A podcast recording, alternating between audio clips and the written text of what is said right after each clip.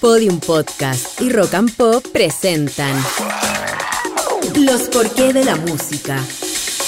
Un podcast que indaga la fascinante relación entre sonidos, emociones y ciencia. Soy Gabriel León y el capítulo de hoy es ¿Por qué escuchamos siempre las mismas canciones?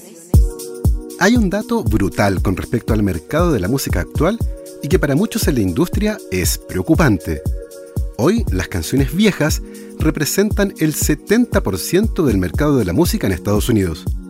Hay que aclarar que una canción es vieja, o mejor dicho, ya no se considera nueva, si han pasado más de 18 meses desde que fue publicada. Así, las canciones viejas son enormemente relevantes para la industria de la música. Eso quiere decir que la mayor parte de nosotros escucha la mayor parte del tiempo canciones que ya había escuchado. Y eso es algo sumamente interesante. Mientras que nadie va siempre a ver las mismas películas y un estreno será algo interesante de ver la mayor parte del tiempo, no pasa lo mismo con la música. Por alguna extraña razón, parecemos estar atados a ciertas canciones, canciones que actúan como un refugio emocional y a las que volvemos una y otra y otra vez, lo que nos lleva a la pregunta de hoy. ¿Por qué escuchamos siempre las mismas canciones?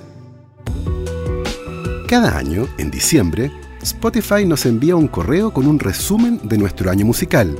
Y una de las secciones más destacadas son esas canciones que escuchamos una y otra vez sin parar. El año pasado, mi lista estaba encabezada por Dance Yourself Clean de LCD Sound System, una canción que forma parte del álbum This Is Happening del año 2010. Esa canción me gusta escucharla cuando cocino y cuando camino, dos cosas que hago frecuentemente. Pero eso no explica completamente que sea mi canción más escuchada. Lo que más me gusta es que sé qué va a pasar a los 3 minutos de canción, lo que es muy divertido, porque quiere decir que una de las cosas que más disfruto es la falta de sorpresa. Se han descrito muchísimas razones por las que una canción puede estar permanentemente sonando en nuestros audífonos. Algunas de esas razones son similares a las que explican por qué algunas personas siempre pedirán el mismo plato en un restaurante. Familiaridad. Sabemos que nos gusta, sabemos que es bueno y sabemos cómo va a resultar esa experiencia. A no ser que ocurra algo catastrófico, estamos relativamente seguros de lo que va a ocurrir la incertidumbre casi desaparece y no habrá sorpresas, lo que no es malo porque no estamos buscando sorpresas. Es cierto que muchas veces esto hace que no nos expongamos a experiencias nuevas, que podrían ser enormemente placenteras, pero es el costo de la certeza. Por otro lado, y como ya hemos revisado antes en este podcast, ciertas canciones forman parte de nuestra banda sonora y nos definen. Eso quiere decir hay canciones que llevan consigo una carga emotiva enorme y nos recuerdan a alguien, un lugar o un episodio de nuestras vidas. Eso quiere decir que hay un valor que va más allá del atractivo estético que pueda tener una canción y tiene significados personales que son mucho más profundos que sencillamente una canción que escuchamos una y otra vez. Es lo que la canción representa más que la canción misma. Así, a pesar de la falta de sorpresa cada vez que escuchamos una canción por enésima vez, lo volveremos a hacer. En un estudio del año 2018, un grupo de investigadores de la Universidad de Michigan intentó entender por qué nos gusta tanto escuchar las mismas canciones una y otra vez. Y otra vez. Y otra vez. Una cosa interesante de ese estudio es que comienza comentando la relación entre la exposición a un estímulo determinado como una canción y cuánto lo disfrutamos. Usualmente la relación entre ambas variables tiene una forma de campana y entre más nos exponemos a una canción, más la disfrutaremos, hasta que nos satura. En ese momento, el atractivo que la canción tenía para nosotros disminuirá progresivamente. Esa era al menos la conclusión de varios estudios realizados en la década de los 60, pero actualmente se cree que este comportamiento ha cambiado gracias a la omnipresencia de la música y a la posibilidad de repetir las canciones de manera más sencilla. De esta forma, las tecnologías de streaming de música han hecho que cambie la relación entre la familiaridad de una canción y el disfrute de esta. Eso al menos opina Elizabeth Margulis, investigadora del Laboratorio de Cognición Musical de la Universidad de Princeton. La mayoría de nosotros tenemos acceso a nuestras canciones favoritas en todo momento y podemos escucharlas literalmente cuando queramos, lo que nos da tiempo para familiarizarnos profundamente y conectarnos con esas canciones. Cuando escuchamos repetidamente una canción, descubrimos nuevas capas, nuevos sonidos y elementos que inicialmente no habíamos apreciado.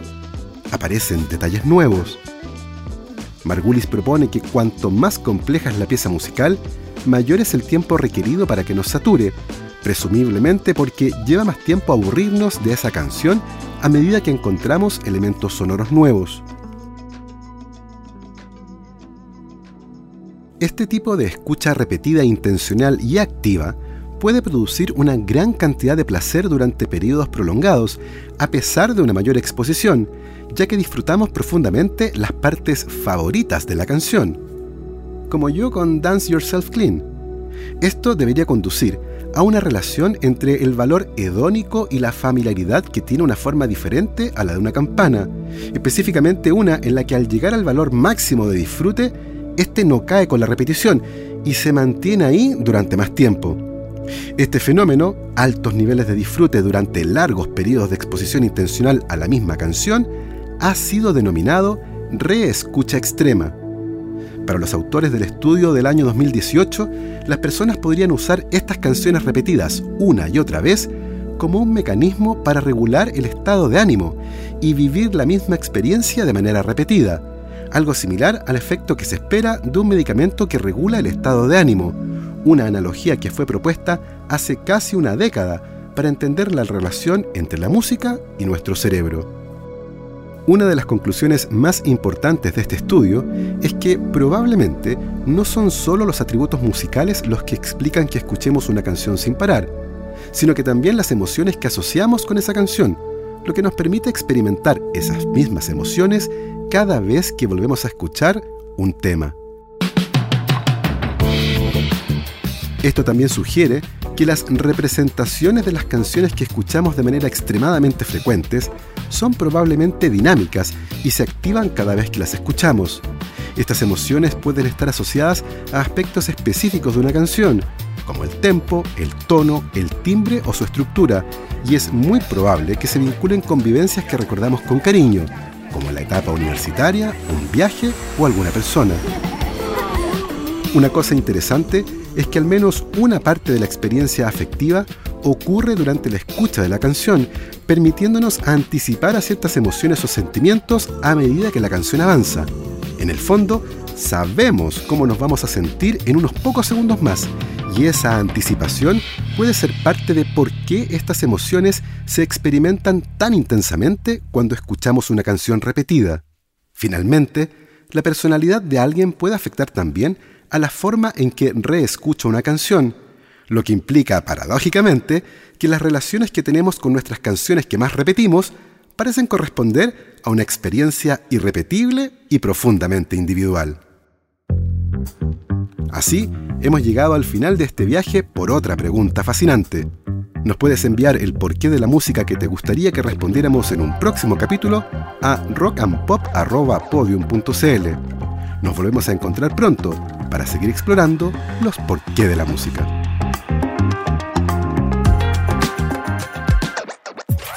Esto fue Los porqué de la música, el podcast que indaga la fascinante relación entre sonidos, emociones y ciencia. Para escuchar otras historias como esta, entra a podiumpodcast.com, rockandpop.cl, Spotify o donde escuches tus podcasts y síguenos en nuestras redes sociales donde nos encuentras como Podium Podcast Chile y Rock and Pop Chile. Guión y voz Gabriel León. Producción sonora Julio Rojas. Edición Constanza Zúñiga. Idea original Ignacia Inostroza.